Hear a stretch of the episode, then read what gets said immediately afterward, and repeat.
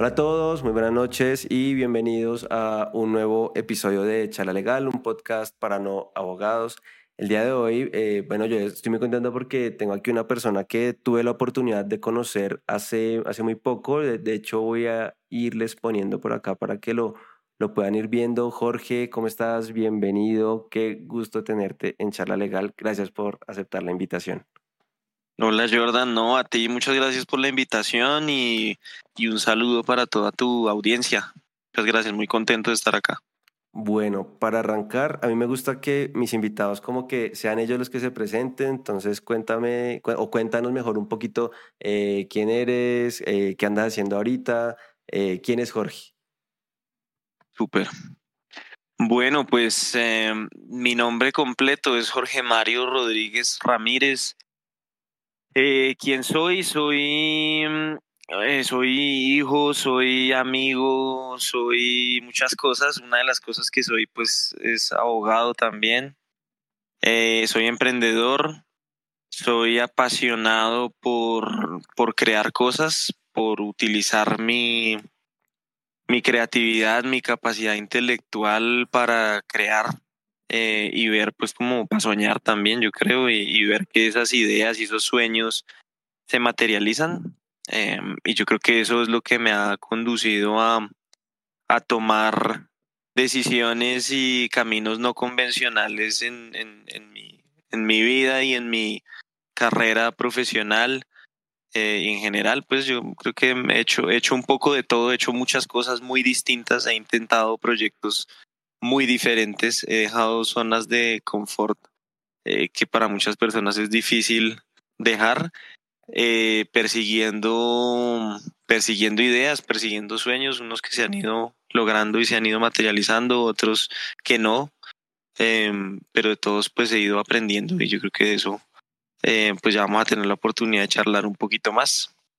Claro que sí. Y contarte. Bueno, me gustaría arrancar de pronto preguntándote, es una pregunta poco convencional acá, pero me gustaría de pronto saber cómo, por qué, por qué estudias derecho, qué es lo que te hizo como, como irte o inclinarte por esa carrera o qué pasó en tu vida que te hizo como inclinarte por ahí, porque va a ser como la pregunta que a lo mejor nos lleve al, al punto en el que te encuentras ahorita, ¿no?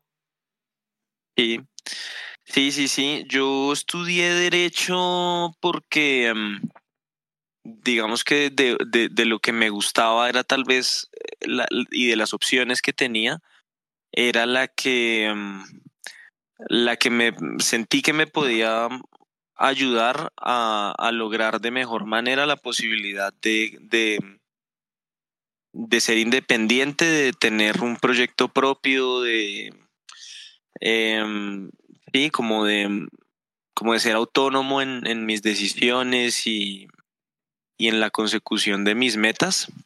Eh, cuando terminé el bachillerato estaba entre tres carreras que no tienen nada que ver la una con la otra. Estaba entre ser agrónomo, ser músico y o ser abogado. O sea, uno podría decir que estaba un poco perdido, pero pues eran las tres cosas que me gustaban. Me, siempre me ha gustado mucho la naturaleza, el campo, estar afuera, caminar. Eh, y las matas, las, las plantas, todo eso siempre me ha gustado mucho. Entonces era una opción que era la agronomía. Eh, otra que yo creo que ha sido realmente mi gran pasión, mi sueño frustrado, que era la música. Eh, y después estaba la lectura. A mí siempre me gustó mucho la lectura, entonces tenía una vocación como hacia las ciencias sociales.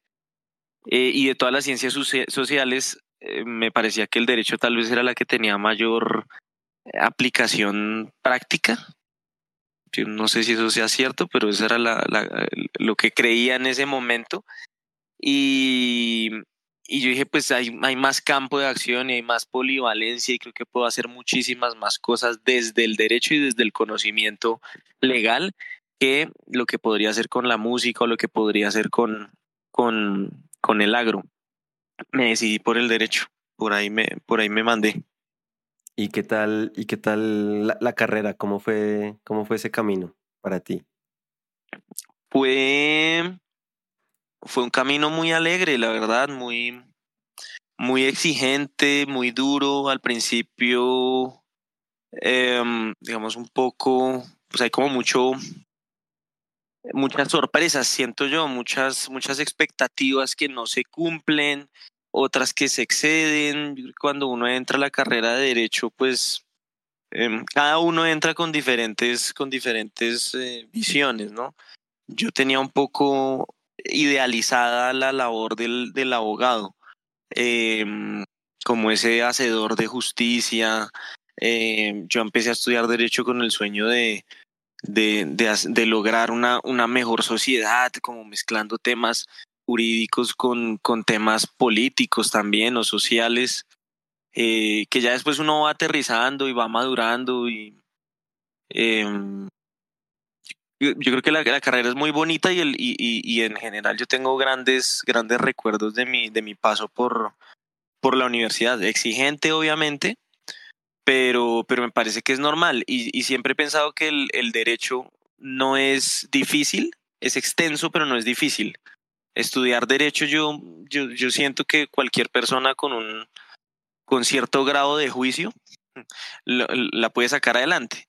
No, no ocurre lo mismo con otras, con otras profesiones, ¿no? O sea, eh, de pronto para, para la física o para alguna ciencia exacta hay que tener un talento en particular, ¿cierto? Unas capacidades, una estructura mental, un pensamiento matemático que no todo el mundo tiene. Yo siento que el derecho no tiene esas restricciones. Cualquier persona puede estudiar derecho y puede sacar adelante la carrera del derecho siempre y cuando sea juicioso, porque es extenso, no es complejo e incluso ahora yo, yo dicto, eh, dicto clase en, en, en, varias universidades pero hay un hay una hay unas clases que dicto para no abogados y a mí me sorprende yo les hago ejercicios de, de PBL sí. eh, que es aprendizaje basado en problemas uh -huh. y les pongo eh, problemas jurídicos a no abogados a publicistas a diseñadores gente de marketing de relaciones internacionales eh, que pues en principio no tienen ni idea de derecho y les planteo los problemas jurídicos para que ellos traten de resolverlos y desde el sentido común, desde la lógica y desde las experiencias propias, llegan a conclusiones que son muy jurídicas.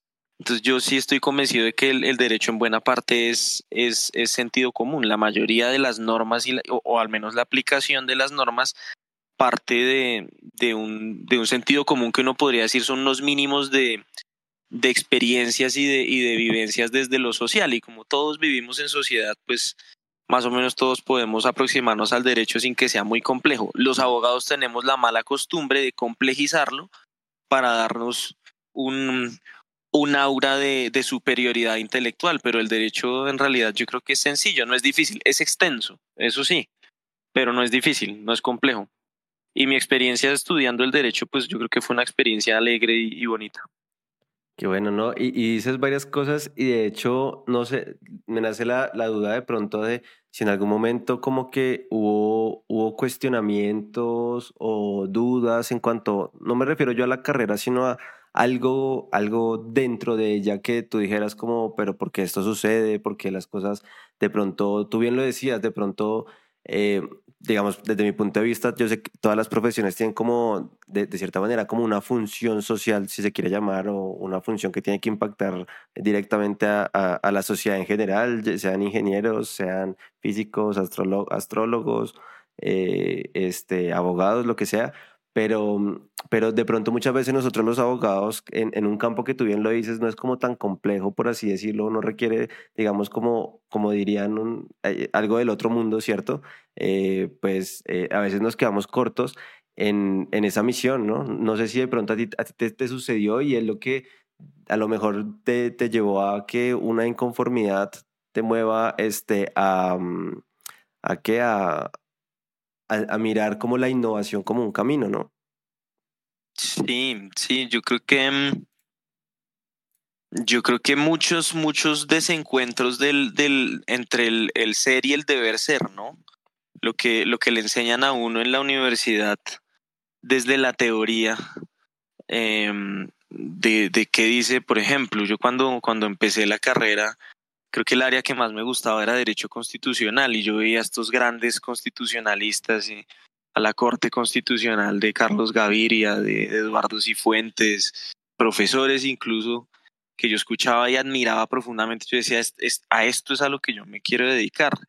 Em, eh, porque hace, es una invitación a soñar, ¿no? Este cuento que es, al menos la constitución del 91 es una constitución para ángeles, porque, eh, y es así, ¿no? Lo, invita a uno a soñar en un, en un mejor país, en una mejor sociedad, em, y de alguna forma uno se puede hacer a la idea de que, de que es posible. Yo creo que sí es posible, pero en la medida en que uno va avanzando, no solo en sus estudios, sino pues en la vida y deja de ser joven y se va estrellando con, con la dura realidad, pues se da cuenta de que ese deber ser eh, poco o, muy poco se aplican en, en la práctica. Em, por muchas razones que son muy complejas y que van más allá del derecho. Entonces también uno descubre una cierta eh, ineficacia de, del, del, derecho en la práctica, ¿no? Lo corto que se queda el derecho y las herramientas jurídicas para generar transformaciones sociales, para generar cambios sociales. Em, lo poco que, muchas veces podemos lograr nosotros los abogados em, para generar como esos, esos impactos que a veces uno en los primeros semestres sueña, sueña con lograr. Y a pesar de que pues, en muchas ocasiones el derecho sería eh, el, el área eh, del intelecto humano llamado a generarlos, pero, pero es difícil. Por ejemplo, yo, yo, recuerdo algo que me, que me marcó mucho en algún momento cuando estaba en la universidad, hice voluntariado jurídico para un techo para mi país, para una fundación, un techo para mi país, pero no, no, no iba a construir las casas, sino a, hacer jornadas jurídicas gratuitas. Eh, y, entonces recibíamos casos, ¿no? Casos directamente pues de las, de las comunidades que nos contaban unos retos que tenían, eh, problemas que tenían, a ver cómo los podían solucionar. Y en la mayoría de ocasiones la respuesta, al menos desde el derecho, era no hay nada que hacer, no hay nada para hacer. Es, una tutela no nos va a resolver esto, una acción popular no nos va a resolver esto, una acción de grupo no nos va a resolver esto. Todas las acciones que tenemos a disposición y que ha creado la Constitución y la ley se quedan cortas para resolver los dilemas humanos a los que se enfrentan muchas personas, muchas comunidades, sencillamente porque allá no hay, no hay Estado, no hay jurisdicción, no hay derecho. Eh, y eso yo creo que a mí como, como abogado me generó unas, unas, digamos, como unas fracturas profundas eh, y cierto, cierto, sí, cierto desencanto también con, con la profesión y con qué podemos hacer. Que, que a veces la respuesta está más desde lo humano. Eh, entonces yo decía, acción jurisdiccional, no hay ninguna que nos sirva realmente, pero desde lo humano sí podemos hacer cosas y podemos tratar de, de, impactar como la vida de las personas y demás. Eh, y yo creo que ahí aparece una, una idea que se me fue sembrando en la cabeza que después evolucionó mucho y es, no basta con ser abogado, no basta con conocer la técnica jurídica, no basta con ser un buen artesano del, del derecho, con conocer nuestro oficio, hay que conocer otras cosas, el derecho es apenas una dimensión eh, de la sociedad y de los mercados y de lo que ocurre pues eh, en el día a día. Entonces, ser buen abogado se queda corto eh, para, para resolver los problemas que necesita la sociedad. Y ahí creo que empecé a interesarme por otras, por otras ramas, primero eh, con, con la ciencia política, y ahí creo que tuve la oportunidad de descubrir un poco una aproximación más cuantitativa a los problemas, no tanto cualitativa. Eh, y eso me, me, hizo descubrir una pasión y un gusto que había olvidado por los números. Eh, que me llevó finalmente pues a, a, tomar otras decisiones de, de, formación académica y pues que yo siento que culminaron finalmente con, con la decisión de que, de que hiciera un, un MBA que no, no poco o nada tiene que ver con derecho. ¿Y pero ¿y qué tal fue, fue esa experiencia? Porque yo, yo digamos, cada vez conozco un poco más de abogados que tienen MBA, pero, pero claramente, digamos, desde mi perspectiva, para mí es completamente como lógico que, que, que sea un paso a dar, inclusive que uno siga viendo otras disciplinas para complementarse como, como abogado, ¿no? Sí. Sí, yo creo que hoy, yo creo que hoy en día pues es perfectamente no, normal. eh, y cada vez más común, ¿no? Pero, mm. Pero antes no era así. Y antes digo, o sea, no estoy hablando, yo tampoco estoy, yo, yo, tampoco estoy tan viejo, pero hace, hace, pero hace 10 años, por ejemplo, en la universidad de la, de la, de la que me gradué, había creo que había un, porcentaje mínimo de compañeros míos que hacían una doble formación en derecho y algo, y algo no jurídico. Eh, y recuerdo un profesor que tuve que tenía MBA, que era abogado y tenía MBA. Hoy en día ya veo muchos más eh, y que hacen pues otro tipo de formaciones. Y yo creo que eso es, es muy importante y muy valioso. Para mí fue retador, fue difícil, eh, pero tremendamente enriquecedor porque pues implica enfrentarse a, digamos, a unas áreas del conocimiento para las cuales uno no, no, no se ha formado, ¿cierto? Temas cuantitativos, financieros, de negocio. Eh, pues fue retador, fue difícil, tuve que apoyar, afortunadamente tuve muy buenos compañeros, muy generosos, eh, que me apoyaron y me ayudaron mucho. En, el, en, en, en mi máster yo era el único abogado. Eh, y tenía, y, los que no teníamos alguna formación como vinculada a la, formación normal para hacer un MBA, éramos muy poquitos, no alcanzábamos a hacer el, el 5% de todos los estudiantes, eran, en su mayoría eran administradores, economistas, em, sí, personas pues como con perfiles muy de, de desarrollo de negocios, de relaciones, comercio internacional. Em, entonces fue retador, fue difícil, pero pero fue muy enriquecedor, muy valioso y, y, yo creo que me, me llevó a, a, tomar las decisiones que he tomado y a estar haciendo lo que actualmente hago. Buenísimo. Y bueno, ¿cómo, cómo arranca ese camino emprendedor?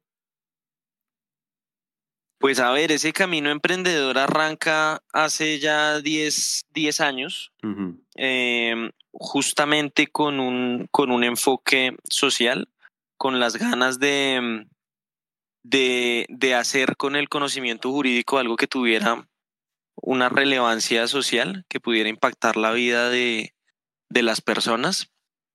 Pues nace eh, a través de una, de una firma de abogados que inicialmente tenía la vocación de ser una firma especializada en litigio de alto impacto, litigio estratégico. Eh, arrancamos con cinco compañeros de la universidad eh, que nos habíamos ganado un concurso de pregrado, el concurso del, del, Instituto Colombiano de Derecho Procesal.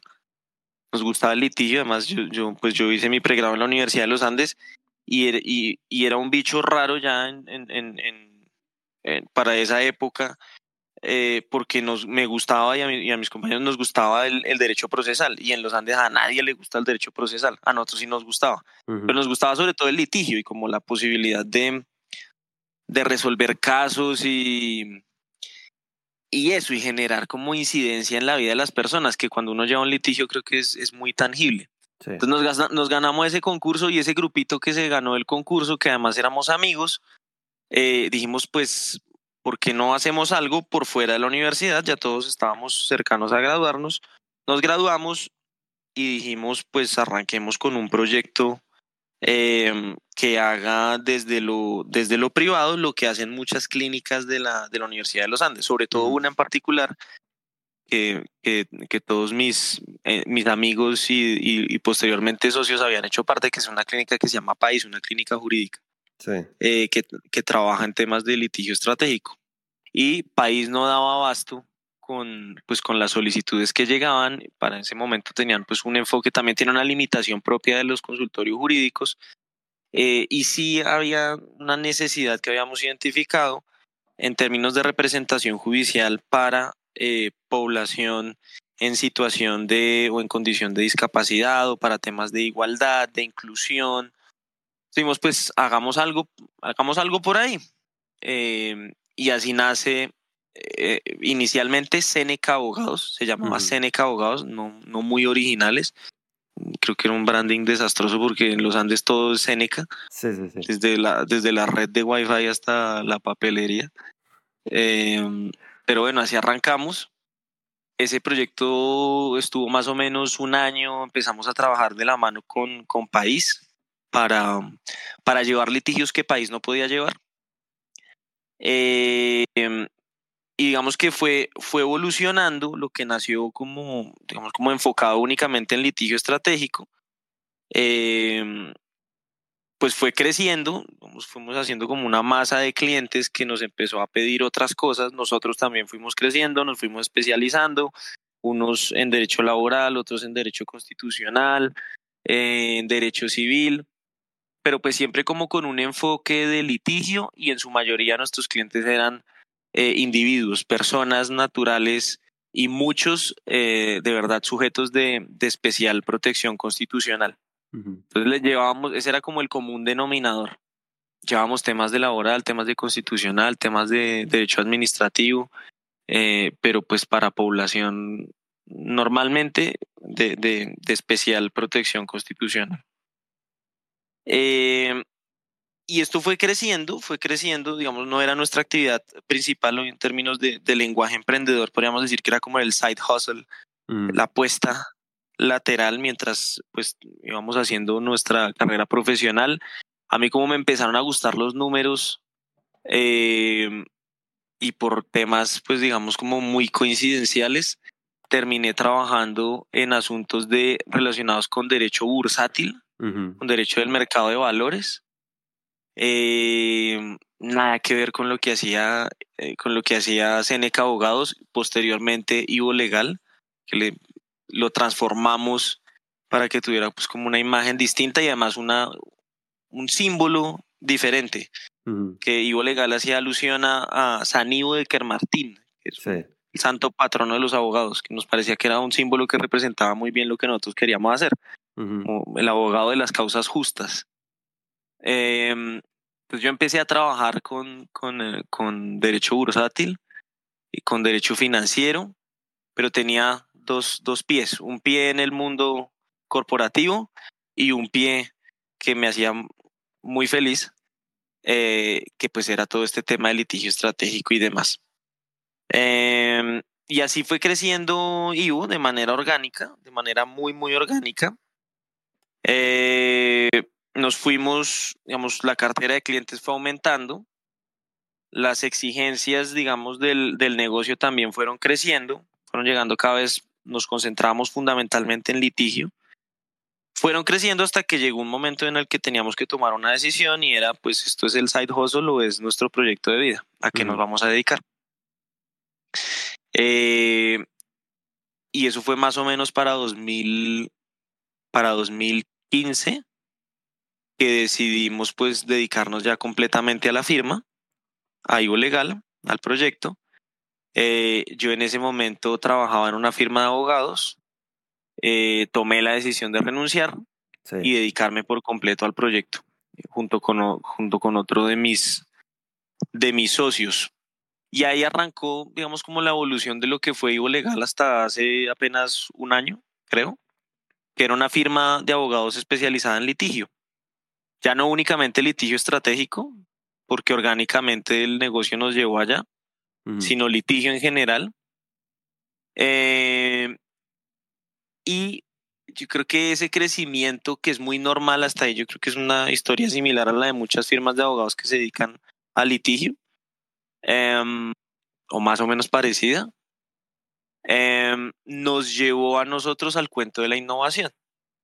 Eh, y es que empezamos a crecer, nos empezamos a llenar de casos, como le pasa a muchos abogados, casos o clientes y uno cuando está arrancando pues no le dice que no a nada, ¿cierto? Entonces em, empieza a recibir er, empieza a recibir clientes, empieza a recibir casos, nos fuimos llenando de casos, más casos, más casos y llegó un pues dichosos porque nos llegaban casos y nos llegaban clientes hasta que llegó un momento en que nos dimos cuenta que a pesar de que vendíamos vendíamos mucho y pues eso no se traducía necesariamente en ganancias, en utilidades.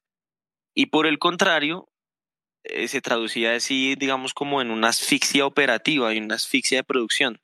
Teníamos mucho trabajo y el trabajo no se compadecía con las ganancias, con los, con los resultados operacionales, con la utilidad neta del, del, del ejercicio. Dijimos, bueno, algo no estamos haciendo bien, algo, algo no está bien. Hay unos casos que, que en términos de, como de satisfacción y que es algo que seguimos haciendo, de impacto humano y social, nos generaban y nos siguen generando una, una alegría inmensa. Pero había otro buen cúmulo de casos que no nos generaban eso y al parecer sí nos generaban desgaste productivo y operativo.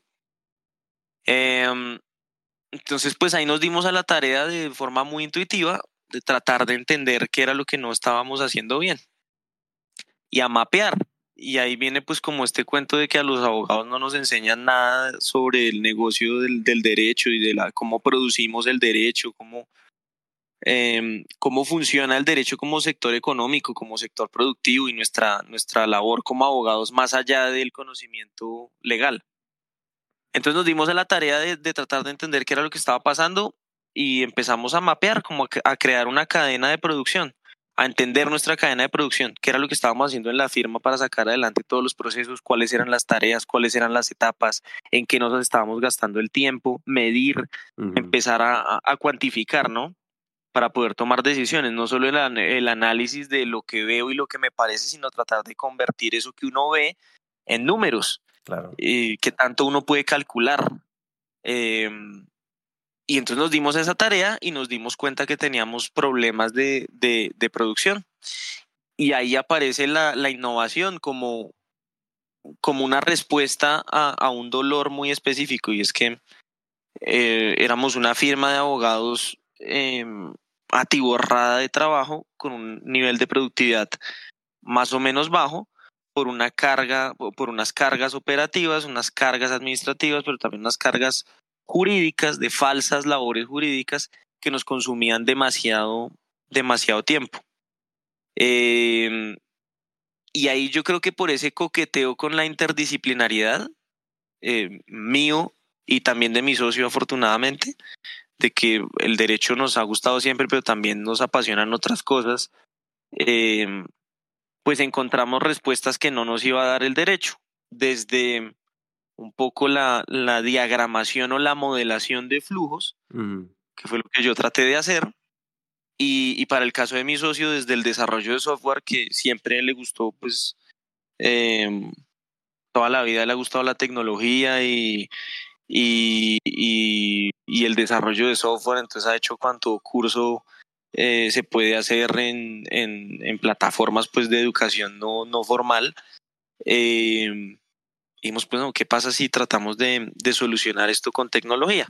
Teníamos como dos posibles aproximaciones al problema, o contratar más gente para que nos evacuara trabajo, pero eso en el modelo nos arrojaba que no iba a generar mucha eficiencia porque era seguir aumentando costos o tratar de mm, mejorar la productividad desde, ¿por qué no tecnología, innovación?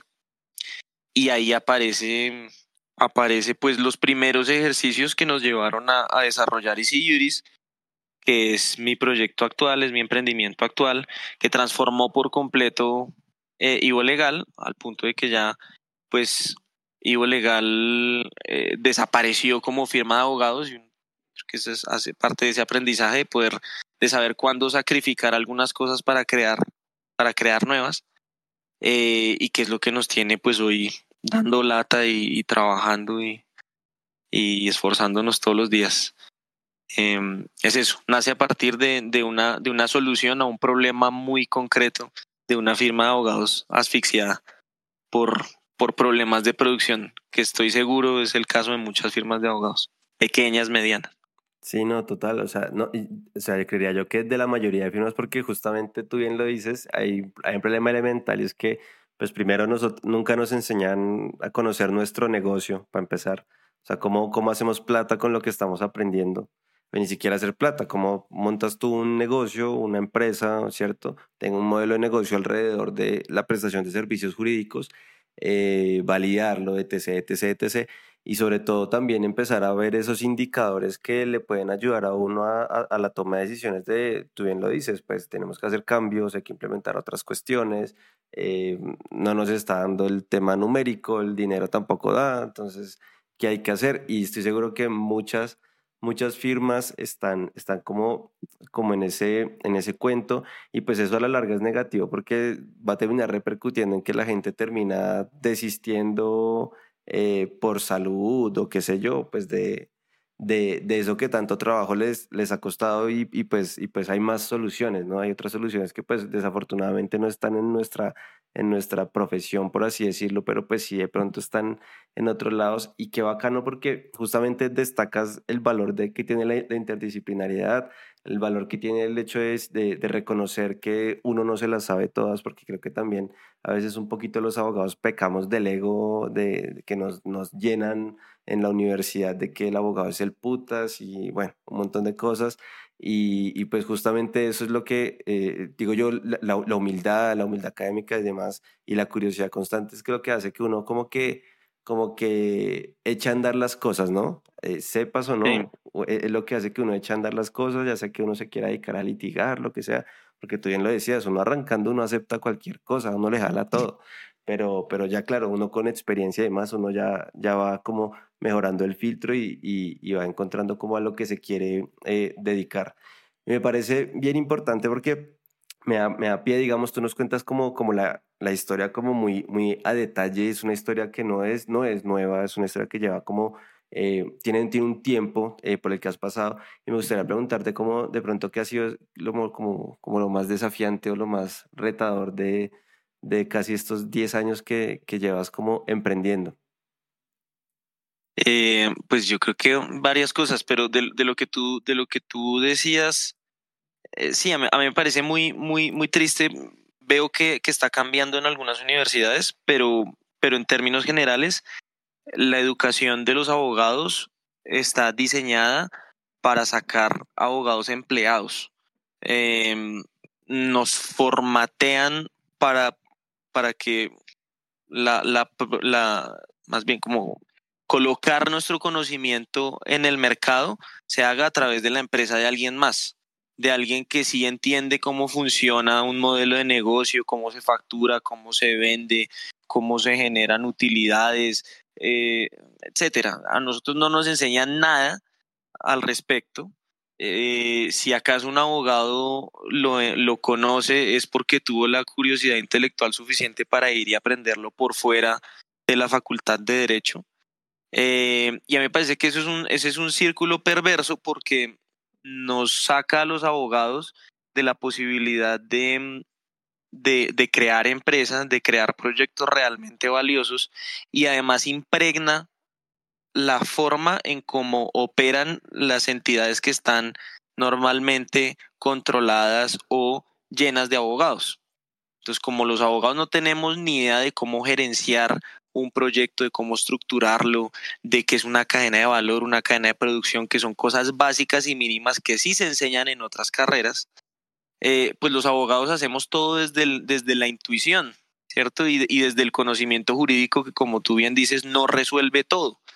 Eh, y ahí es donde aparecen entidades, eh, pues fundamentalmente jurídicas, que no tienen buena cultura organizacional, que no tienen mapeados bien sus procesos, que no tienen indicadores de gestión, que no miden cómo están haciendo las cosas. Y ese siento yo, por ejemplo, que es el caso de la, de la, de la administración de justicia y bueno, y de tantas, eh, digamos, entidades en las que su planta de personal es fundamentalmente jurídica y uh -huh. los gerentes y las cabezas son fundamentalmente jurídicas.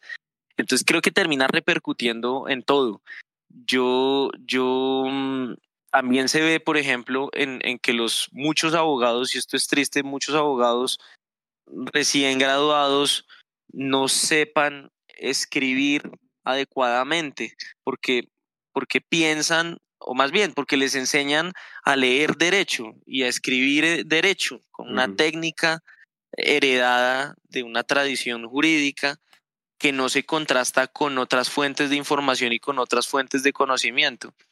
Eh, yo estoy seguro que si a los abogados nos pusieran a leer mucha más literatura o nos dieran el espacio para leer literatura o para leer otras cosas que no sean jurídicas, tendríamos unas capacidades de redacción y de escritura mucho más, mucho más poderosas. Entonces, ni, ni siquiera es en lo cuantitativo y en lo de, y en lo de negocio. Hay unas, hay unas deficiencias también en lo cualitativo, en, en, lo, en, en, en, lo que uno podría decir son, son ciencias humanas.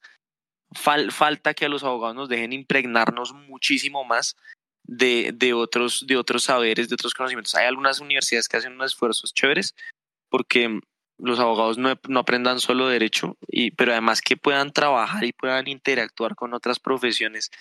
Yo creo que eso es, yo creo que eso es básico, eso es básico y eso, y eso tendría que pasar para que, para que los abogados generemos más valor en general. Y bueno, ya es que quería hacer como esa anotación. Eh, frente a los, como a los retos y a los desafíos más grandes que, que he tenido en esta, en este camino emprendedor, eh, pues yo creo que no son muy diferentes a los, a los retos que tiene cualquier emprendedor en cualquier sector económico. Eh, yo creo que hay unos retos enormes por eh, conseguir capital, tener el capital suficiente para poder sacar adelante un emprendimiento en, en Colombia, pues es, es difícil, es complejo porque digamos el mercado en general pues es un es, un mercado competido es un mercado además que tiene unos costos eh, casi todos los sectores económicos tienen unos costos regulatorios asociados. El costo de la formalización nada más es una barrera de acceso enorme para cualquier emprendedor. Cualquier emprendedor que, que, decide iniciar su actividad económica formal tiene que internalizar unos costos asociados a impuestos, al recurso humano, a, a reportes que hacen que sea pues que sea complejo y que, que tenga que haber detrás un músculo financiero, unos requerimientos de capital que no siempre son sencillos de, de conseguir, que no siempre son fáciles, eh, fáciles de conseguir yo creo que para el caso particular de los, de los abogados y de los abogados que decidimos emprender en el mundo del derecho, hay un gran reto y es la poca información que brinda el mercado de servicios legales, lo oscuro y lo opaco que es el mercado de servicios legales. Eh, hay poca información, la información que se encuentra no es la información más exacta y sobre todo para mí hay una segmentación muy, muy pronunciada entre el mercado de servicios legales que corresponde a las grandes firmas de abogados, de las cuales es más o menos sencillo, creo que es sencillo conseguir información, eh, el tamaño del mercado, eh, tarifas, eh, clientes, etcétera. Pero ya después hay otra porción, otro segmento de mercado que no corresponde a las grandes firmas de abogados, pero que sí da cuenta de unas necesidades insatisfechas, de unas necesidades jurídicas que, que no se atienden o que sí se están atendiendo, pero es difícil saber cómo se están atendiendo, a qué tarifa, quiénes son los jugadores, ¿cierto? Que es todo este... Eh, todo este mercado compuesto por el abogado independiente, por la pequeña firma de abogados, la firma mediana, etcétera, etcétera, eh, que es muy, muy opaco, muy opaco. Y creo que está dejando por fuera eh, a muchos consumidores de los servicios legales eh, que sí están reflejados en, unas, en unos índices muy altos de, de necesidades jurídicas insatisfechas. Así como hay unos retos, el sector financiero tiene unos retos de bancarización, de llevar los productos financieros a poblaciones que usualmente no acceden a ellos y se están haciendo unos esfuerzos muy importantes y creo que se están haciendo bien a través de innovación, de tecnología y demás, poder llegar allá donde el sistema financiero tradicional no llega. Creo que los el mercado, la industria de servicios legales tenemos el mismo reto, pero estamos a años luz de lograr lo que sí está logrando, lo que logra el sistema financiero, porque ni siquiera tenemos la información, ni siquiera sabemos dónde está el consumidor, cuál es la necesidad, eh, cuál es la capacidad o el poder adquisitivo, quiénes están llegando y cómo están llegando. No lo tenemos y creo que eso hace, pues, pues, tiene muchas explicaciones, pero, pero una de esas explicaciones es que los abogados, eh, digamos, no, no tenemos una plataforma que nos permita eh, actuar de forma más o menos organizada y coordinada y generar estadísticas y generar información de mercado. Creo que no, no contamos con eso, no tenemos eh, como si ocurre en otros en Colombia, no tenemos como ocurre en otros países una asociación, una barra, ¿saben? Un, un, gremio, el colegio de abogados, pero un colegio de abogados funcional, digamos, con, una representatividad que pudiera generar eso, que pudiera generar estudios de mercado, que pudiera desde la oferta y desde la demanda, que entendiera mucho mejor eh, dónde están esas necesidades, cómo podemos atenderlas, cómo podemos, eh, como desde lo jurídico, cómo generar mercado, cómo generar mucho más mercado, por lo menos visibilizarlo y hacerlo más transparente. Y ese es un reto muy grande, eh, siento yo, para los emprendimientos del sector legal. No, estoy de acuerdo, siento que hace falta muchísima información, creo que también por la parte, justamente lo hablábamos en, en esa, esa conversación que tuvimos, como que en los que estamos del lado también de la Legal Tech y demás, también hace falta como mucha información que bueno, ahí se ha venido como intentando como generar esa, esa, esa importancia de, de que podamos generar como unos reportes que permitan también sobre todo atraer, atraer inversión, porque tú bien lo decías, el tema del, del capital es fundamental, acá nada se mueve si no es con dinero y se necesita dinero para sacar adelante los proyectos productivos que, necesita, que necesitamos en el, en el sector. Eh, me gustaría de pronto, eh, para ir terminando, como de pronto tú qué le dirías a las personas que, que quieren entrar como también en este tipo de, de, de mundos, de emprender de, y, demás. Y obviamente que a lo mejor se dicen, oiga, es difícil, pero, cierto, pero eh, hay que hacerlo, se puede. Aparte, sobre todo, y, y tú bien lo dices ahorita, y, yo siempre lo digo como, como, como en mis charlas en, en clase también, como que hay un propósito más grande detrás eh, que, no, que está justamente incluso en la, en la Constitución, eh, que es una obligación que tenemos todos nosotros también como abogados, que es este tema de eh, acceso, cobertura y demás. No es un tema de, el derecho a la salud, no, de nuestro lado también nos toca teniendo en cuenta que hay mucha gente que no puede acceder a, servicios legales, a, servicios en entidades públicas de, de, diversos, de diversas índoles.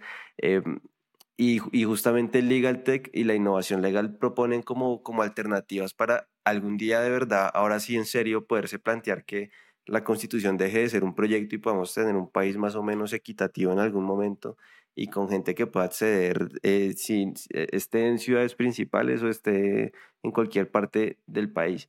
¿Tú qué le dirías a esta gente que tiene también como, como ese pensamiento, como esas ganas, como, como, como esa intención, pero tiene dudas o tiene miedos o, o no sé, porque justamente yo lo he escuchado mucho y, y, duele también el tema de, lanzarse un proyecto. Al principio de pronto no mucha gente te va a apoyar o te va a creer como en lo que tú quieres hacer, pero indistintamente, ¿tú qué le dirías como, a estas personas para que eh, pierdan esos miedos o los dejen de lado de pronto y, y, se, y se le midan al, al reto?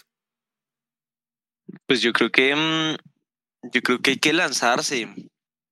Hay que lanzarse en, en, en cuando uno tiene un, un sueño, una idea que lo mueve, que lo apasiona. Eh, yo creo que hay que perseguirla, hay, hay que perseguirla. Y, y el camino es muy duro, el camino es muy difícil, muy, muy difícil. Y creo que sigue siendo difícil siempre, no, no deja de ser difícil. Abandonar la zona de confort, pues es siempre, siempre va a ser duro y emprender o crear algo propio es, es, es, el ejercicio más, más claro el ejemplo más claro de, de, de, asumir riesgos, de incertidumbre. Es la incertidumbre constante. Y yo creo que eso es cierto para el emprendedor más, más pequeño, para el, para el panadero de la esquina que tiene que levantarse todos los días a vender X unidades de pan para poder sobrevivir, pagar el arriendo y pagarle a los trabajadores, como es igualmente cierto para eh, el, el, el, socio, el accionista de Bancolombia que obviamente tiene unos grados menores de incertidumbre, pero de todas formas, pues no se sabe qué, qué va a pasar. Puede que llegue una, una, una OPA hostil y, se lleve buena parte del negocio. Eso, eso nunca se acaba. Eso nunca, nunca se acaba. Y siempre van a haber retos y siempre van a haber dificultades sin importar en el tamaño en el que, en el que uno esté, en la etapa de desarrollo del emprendimiento en la, en la que uno esté. Eh, pero si hay un motivo superior algo que de verdad lo apasiona a uno, yo creo que uno encuentra la forma. uno encuentra la forma y tiene la gasolina suficiente para seguir a pesar de los problemas y encontrar la solución y persistir y buscarle la comba al palo y seguir y, seguir y seguirlo intentando. Entonces, yo creo que el, el, ejercicio de emprender tiene que ir acompañado de algo aquí, como en el plexo solar, que le dice a uno, pucha, esto, esto me mueve, esto me apasiona, yo podría estar aquí 24 horas dándole y estaría, con, y estaría motivado, eh, ¿cierto? A pesar de las dificultades. Si uno siente eso aquí y tiene un proyecto, una idea que le hace sentir eso aquí, yo creo que hay que perseguirlo. Em, y, creo que e, es, ese sentimiento ahí el que le da a uno la posibilidad de, encontrar la forma de solucionar los problemas, porque problemas siempre, siempre se van a siempre se van a presentar, son inevitables. Creo que el criterio no puede ser la plata, creo que el criterio no puede ser tampoco la comodidad, porque entonces ahora hubo, pronto ahorita menos, pero hubo un boom de emprendedores que se lanzaban al emprendimiento por, creyendo que es la libertad financiera, los ingresos pasivos, eh, ser tu propio jefe. Y no, es, es, es, es, mucho más jodido, es mucho más difícil, más esclavizante que ser, que ser empleado, que tener, digamos, un, un camino más, más convencional, es muchísimo más jodido. Pero creo que si uno siente eso ahí, hay que, hay que buscarlo, hay que perseguirlo. En nuestro caso, en, en, mi caso, pues, y, en, y, en, y el, del equipo de Isiuris, esa motivación que teníamos cuando estábamos en, en la universidad y es generemos impactos positivos desde el derecho eh, a través de la justicia, lo que lográbamos con el litigio estratégico, eh, yo creo que es lo que me ha hecho más feliz en mi vida, ver esos resultados, esas ganancias puntuales en, en la vida de una persona que lleva esperando una decisión judicial mucho tiempo y se logra. Eh, Para mí eso es lo que lo que hace vale la pena que yo haya estudiado Derecho. Y eso es lo que quiero seguir logrando y esa es la apuesta de Easy Juris. Estamos tratando de, de generar eh, cambios en la forma de producción de los litigios del derecho eh, que le permitan a más personas acceder a la justicia y que ojalá, ese es el sueño último, ojalá le permitan a la justicia producir de, de, de mejor manera, que, esta, que la mora judicial no sea un estándar, que, que las barreras de acceso a la justicia por, por, por el tiempo y por lo demorado y lo desgastante, pues desaparezcan. Desde Isibiril estamos apostando a eso, estamos apostando a generar eh, mejores formas de producir los litigios, de automatizar eh, flujos en el caso de los, de los procesos ejecutivos, que es donde identificamos que hay los mayores cuellos de botella para la, para la jurisdicción ordinaria, especialidad civil, 66% de todos los procesos que conoce esta especialidad son procesos ejecutivos. Ahí es donde hay unos, unos retos enormes eh, de productividad, unas asfixias enormes para la jurisdicción ordinaria, eh, que nosotros por experiencia propia hemos identificado que se pueden solucionar desde la innovación y desde la tecnología. Eh, y estamos tratando de generar eso, de generar eso para, con el sueño último de que esto no solo pueda impactar la forma en como nosotros abogados producimos, el caso particular de Isiuris, sino que esto ojalá pues se replique y llegue, llegue a la rama judicial, eh, que pueda producir de mejor manera, ¿no? Y yo creo que, por ejemplo, lo que, lo que se hace, lo que es desde, desde otras empresas Em, que están trabajando en cosas similares, pues es muy valioso. Yo creo que es, eso es algo que tenemos que entenderlo nosotros como abogados también. Y es que en la medida en que haya un ecosistema y cada vez más abogados entendamos que este es el camino, innovar, eh, apostarle a la tecnología, entender cómo producimos el derecho, cómo generamos un derecho más amigable, con mejores experiencias para los usuarios y demás, esto creo que va a tener impactos positivos en el Estado, en la rama ejecutiva, en la rama judicial. No, sirve de nada que Easy sea un ejercicio solitario eh, y que nadie más esté trabajando en lo mismo. Necesitamos que más emprendedores se sumen a esto y que le apuesten a generar bacanísimo si hay otras empresas que tienen ideas o proyectos mucho más robustos que el de Easy buenísimo. Eh, necesitamos mercado eh, justamente. Necesitamos más competencia. Eso es lo que va a favorecer que haya más innovación.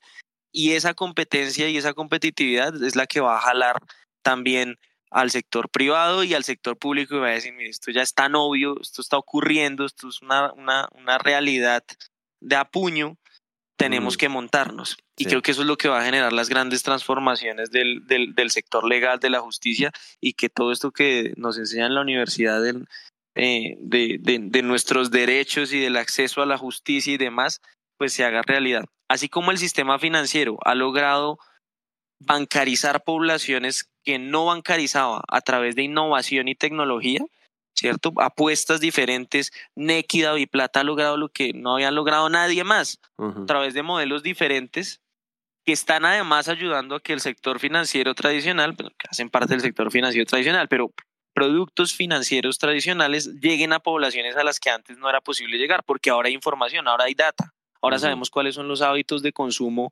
de en, en, no sé, en San José de apartado, porque resulta que ya tienen un NEC y ya están bancarizados.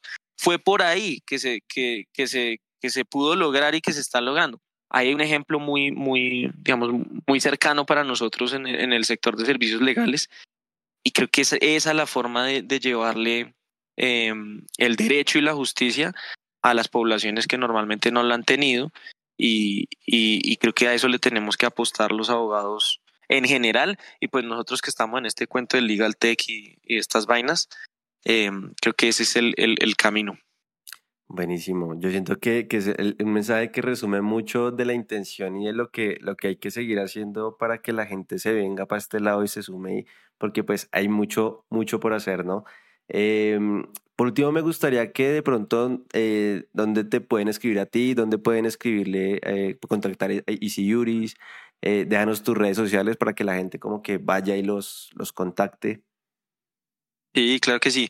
Estamos, pues yo estoy en LinkedIn eh, como Jorge Mario Rodríguez Ramírez con mi nombre completo eh, y estamos en Facebook, LinkedIn y en Instagram como Easy Yuris, que además es un guiño ahí para pa los, pa los abogados, Easy de fácil, Yuris de derecho, como nos lo enseñan en derecho romano. Eh, así en todas las redes nos pueden encontrar y pues yo encantado de, de conectar con más profesionales, abogados, no abogados que les apasionen pues estos temas. Buenísimo, pues nada Jorge, de verdad, primero pues te agradezco por, por el tiempo, sé que estás con una agenda ahorita tremenda, eh, de verdad te agradezco mucho por estar acá, por aceptar la invitación y por dejarle sobre todo ese mensaje tan valioso que es lo más, lo más importante de, de charla legal justamente es ese, ese valor que le suma a cada persona que justamente tiene como esa intención de que las cosas mejoren, eh, cambien para bien y que se generen las transformaciones, así duelan y así toquen fibras y así gente se moleste o le incomode o qué sé yo.